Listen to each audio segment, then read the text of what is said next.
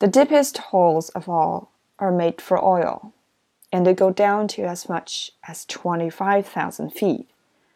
But we do not need to send men down to get the oil out as we must with other mineral deposits. The holes are only borings, less than a foot in diameter.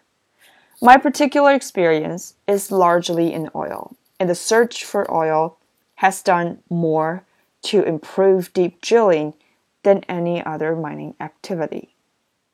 When it has been decided where we're going to drill, we put up at the surface an oil derrick.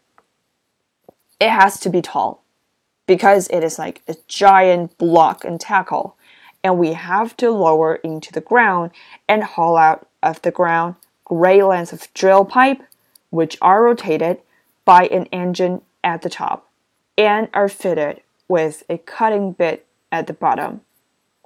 The geologist needs to know what rocks the drill has reached, so every so often a sample is obtained with a coring bit.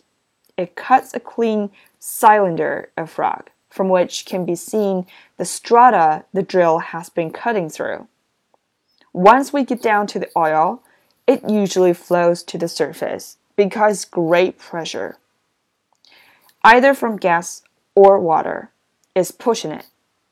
This pressure must be under control, and we control it by means of the mud, which we circulate down the drill pipe. We endeavor to avoid the old romantic idea of a gusher, which wastes oil and gas. We want it to stay down the hall until we can lead it off in a controlled manner.